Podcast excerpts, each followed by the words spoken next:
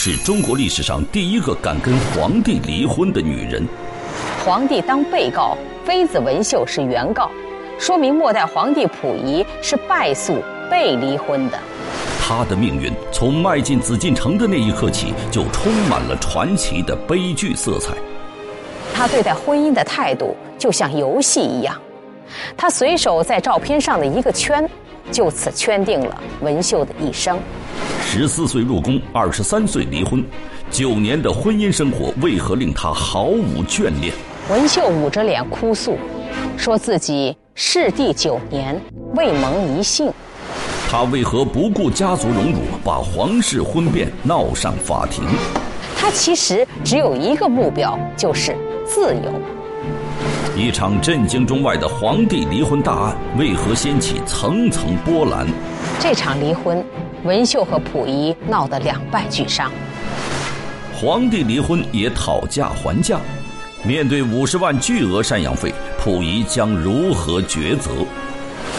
敬请关注《档案：文秀与溥仪离婚始末》。一九三一年十月二十二日，天津庞纳律师事务所正在受理一桩离婚案。这场离婚案的整个过程历时两个多月，双方谈判多次，一直僵持不下。海内外各大媒体都对这场离婚案做了详细的跟踪报道，影响力巨大。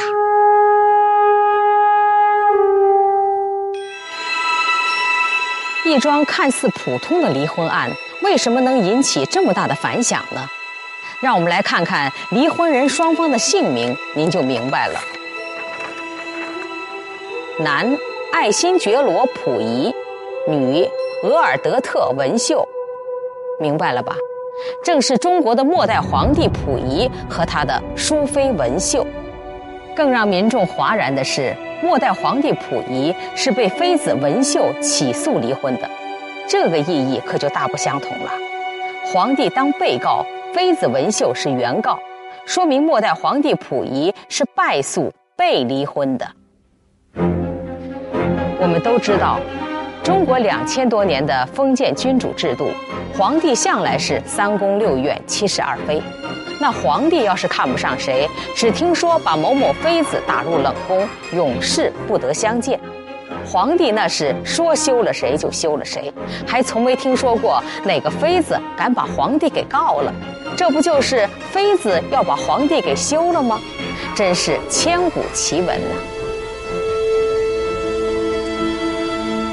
最让人不可思议的是，这皇帝溥仪还同意了，双方最终是协议离婚。这位皇帝倒是挺开通啊，难道他有什么不得已的苦衷吗？这个敢于和皇帝离婚的妃子文秀到底是什么样的女人？一个深受封建社会礼教的嫔妃，怎么会有如此的胆量呢？可能很多人要问了。一九三一年已经是民国时期，怎么还会有皇上呢？这里给大家介绍一下当时的历史背景。一九一二年，孙中山领导的辛亥革命成功，清朝裕隆太后代表末代皇帝溥仪颁布了退位诏书，至此结束了中国两千多年的封建帝王统治。为了保存清朝皇帝的颜面，南京临时国民政府经谈判与清政府签订了《清帝退位优待条件修正案》，清帝尊号仍存不废，中华民国代以各外国君主之礼，并同意在紫禁城内仍然维持清朝遗老的小朝廷生活，但是出了紫禁城就不再有皇帝。小皇帝溥仪三岁登基，不到四年就变成了废帝，一直被圈定在紫禁城内生活。在七十二万平米的紫禁城皇宫内，他仍然是至高无上的皇帝，过着奢华无比的生活。可是，一墙之隔的城门外却已不再是他的天下。对于一个刚刚六七岁的孩子来说，他无法想象。外面的世界到底发生了怎样的变化？就这样，小皇帝溥仪在紫禁城内度过了他的童年时光，一直到十八岁。一九二四年十一月五日，冯玉祥派陆中麟带兵进入了紫禁城，逼迫溥仪离宫。就这样，刚刚大婚两年的溥仪，携两名新婚妻子婉容和文秀，搬进了父亲醇亲王载沣的住处，后又移居天津。先是住在张园，后因为租金问题，又住进了静园。皇后婉容和淑妃文秀是一九二二年溥仪在十六岁大婚时迎娶的两位妻子。从这张照片上不难看出，婉容的姿色比文秀确实要略胜一筹，但是起初溥仪选定的皇后却是文秀。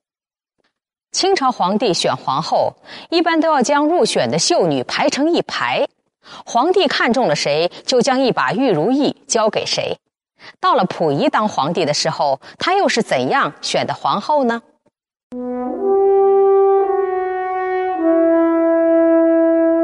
在溥仪自传《我的前半生》中，有这样的记载：因为在那时已不可能把谁家的千金闺秀当做当面任凭挑选的商品来看，于是就通权达变的拿他们的相片。来供我随意挑选，我把这个符号画在了文秀的照片上，于是我就平白的有了一妻二妾，也就是婉容当上了皇后，文秀做了淑妃。就这样，原本被溥仪选为皇后的文秀被立为了妃子，在书中，溥仪将选皇后看作了订货。可见他对待婚姻的态度就像游戏一样，他随手在照片上的一个圈，就此圈定了文秀的一生。但是当时的溥仪不会想到，多年之后，这个女人也是同样用这种画押盖章的方式结束了两个人的关系。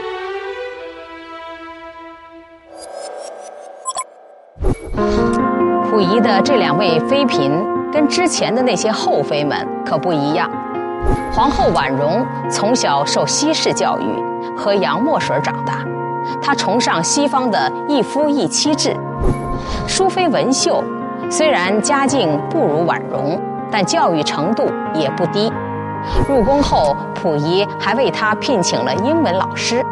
他知道外面的世界已经不同以往，人人追求独立平等。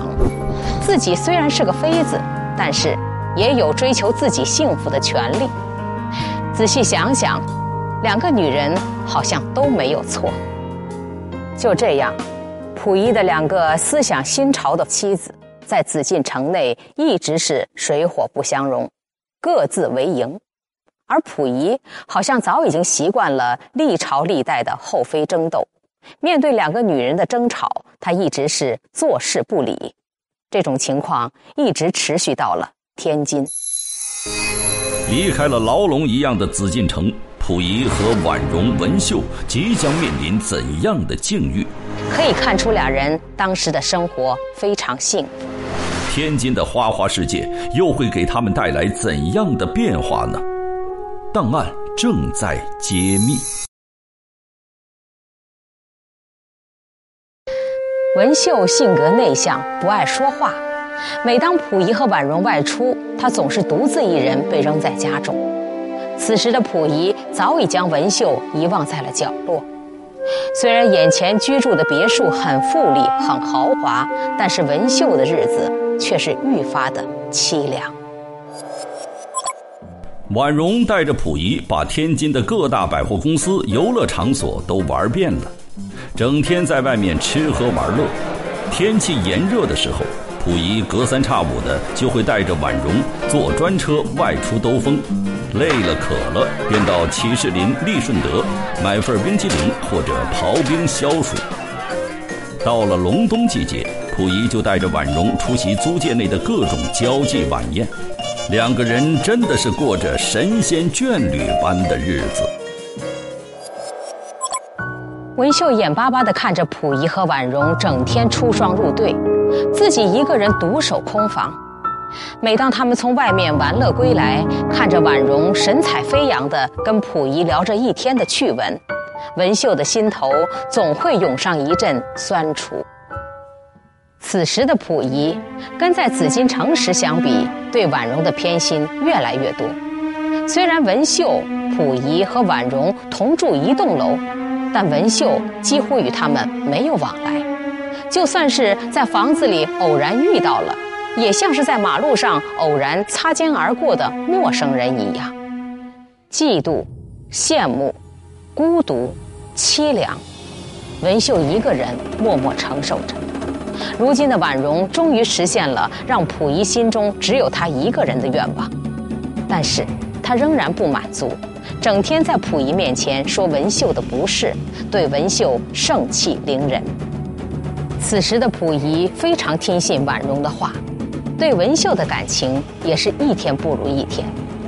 溥仪甚至给婉容和文秀硬性规定了很不公平的月费定额，他允许婉容每个月都比文秀多花一笔钱。文秀所遭受的不公平待遇不止如此。溥仪在天津虽说是租住在别人的庄园，但是以前在皇室养成的派头却没有任何改变。他仍然像以前一样，心情好的时候就会赏赐亲族和臣子。溥仪每到赏赐的时候，皇后婉容、王府的格格、贝勒府的亲属，甚至连。溥仪的乳母、老妈子、御医、随侍和太监们都没落下，就是唯独没有文秀的份儿。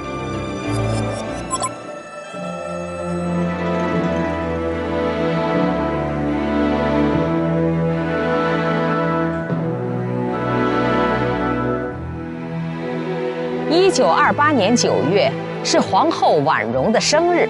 溥仪大摆宴席，宴请所有的皇亲国戚、王公大臣前来祝寿，大家纷纷向皇后献上了千秋贡品、首饰、衣料、化妆品、古玩、字画，应有尽有。文秀算是沾了婉容的光，也被进贡了宴席一桌，烧鸭一对儿，饼干两匣。看着眼前的贡品，文秀的心里很不是滋味儿。自己的生日从来无人问津，面前就是摆的山珍海味，他也无法下咽。时间转眼到了一九二九年，张园的庄主张彪因病去世，张彪的儿子张廷不愿意让溥仪继续在园子里白住下去，他跟溥仪提出要交房租。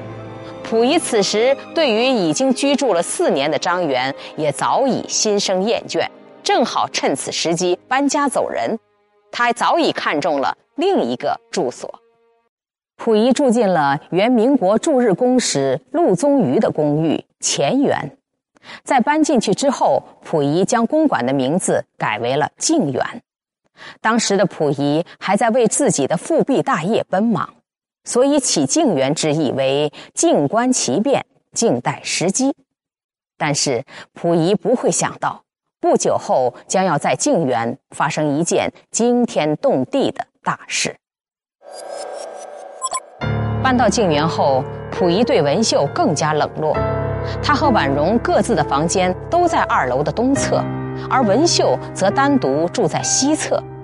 婉容对文秀的排挤也更加的变本加厉，后妃之间的明争暗斗接连不断。文秀平时虽然话不多，但是对于政治也有些建树。她看到溥仪与日本人走得越来越亲近，就想提醒一下丈夫。她认为日本政府并不可靠。当她向溥仪讲出了自己的观点时，引起溥仪大为不满。两人在政治上的分歧，使溥仪和文秀之间的裂痕越来越深。住进静园之后，发生了一件事，使婉容和文秀的矛盾演变到了激化的程度，也成为了后来文秀离婚的导火索。是什么事呢？我们来听专家的录音。有一天呢，这个文秀呢，在院子里头坐着。这个时候呢，呃，婉容正好从外边刚回来。哎，恰恰这个时候，这个这个这个文秀呢，这个吐了一口唾沫。实际上他并不是有意呃而为之，可是婉容认为啊这是在吐他，然后他就把这件事情。啊，向这个溥仪汇报，溥仪呢马上就也没问青红皂白，啊，也没调查一下，就派呢这个当时一个大学士李国雄，要让他啊到文秀的这个房间里去，对文秀进行那叫奉命斥责。溥仪对文秀竟然已经到了懒都懒得理的地步了。他竟然派下人来代替自己斥责文秀，溥仪的这种做法严重伤害了文秀的自尊心，他心灰意冷，万念俱灰，突然拿起剪刀刺向自己的喉咙，幸好下人发现的快，制止的及时，才避免了悲剧的发生。在溥仪和婉容的双重欺辱和虐待下，文秀还处处遭受婢女和太监的白眼。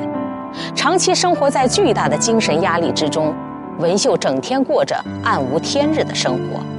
他对将来的生活没有了任何的期望，身体已经如同行尸走肉，整天以泪洗面，变得郁郁寡欢，天天想着自杀来了却终身。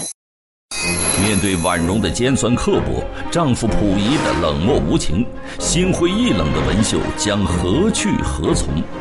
她心灰意冷，万念俱灰，突然拿起剪刀刺向自己的喉咙。档案正在揭秘。一九三一年八月二十五日下午，文秀的妹妹文山来到静园，带姐姐向溥仪请假，说姐姐文秀心情不好，想带她出去走走。溥仪没想太多，随口就答应了。没想到自己的一时大意，竟然令他后悔莫及。文秀这一走，就再也没回来。文山是文秀的亲妹妹，也住在天津。为了安慰文秀的情绪，溥仪允许了文秀的妹妹文山经常来探望她。文山的婚姻也不幸福，她在文秀入宫后一年，嫁给了庆亲王载振的二儿子溥瑞。溥瑞是个典型的纨绔子弟，整天不务正业，处处沾花惹草。相同的婚姻遭遇，使文秀和文山之间产生了许多的情感共鸣。每次见面都互相诉苦，这帮文秀排解了心中的不少苦闷。而另外一个姐妹的加入，使文秀和文山的思想发生了巨大的转变。可以说，正是有了她的帮助，才将深陷泥潭的文秀拉出苦海，奔向自由。有一天，文山和一位表姐妹玉芬一起来看望文秀。玉芬是当时民国总统冯国璋的儿媳，她是一个思想开放、敢于追求婚姻自由的新女性，为人干练有谋略。当她听到了文秀的哭诉之后，非常气愤，并说：“这样的日子还怎么过呀？不然你就跟他离婚吧。”离婚，听到这两个字，着实让文秀吓了一跳。看着文秀惊讶的表情，玉芬又说道：“现在是民国时代，溥仪已经被撵出宫来，他已经不再是皇上了，也要守法，平等待人。你可以根据男女平等的法律条文，请律师写状子，告溥仪虐待妻子，和他打离婚官司，向他要赡养费。”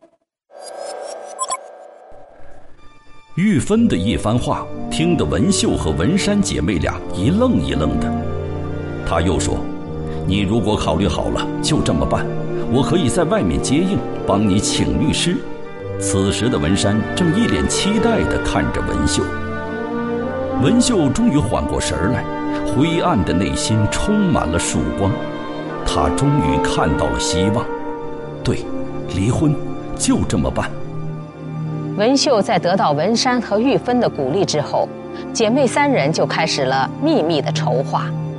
在现代法律和新思想的感召下，中国有史以来的妃子离婚案就此拉开了序幕。想要离婚，首先就得离开静园。文秀将自己的首饰和珠宝由文山每次来探望的机会分批带出静园，以备将来不时之需。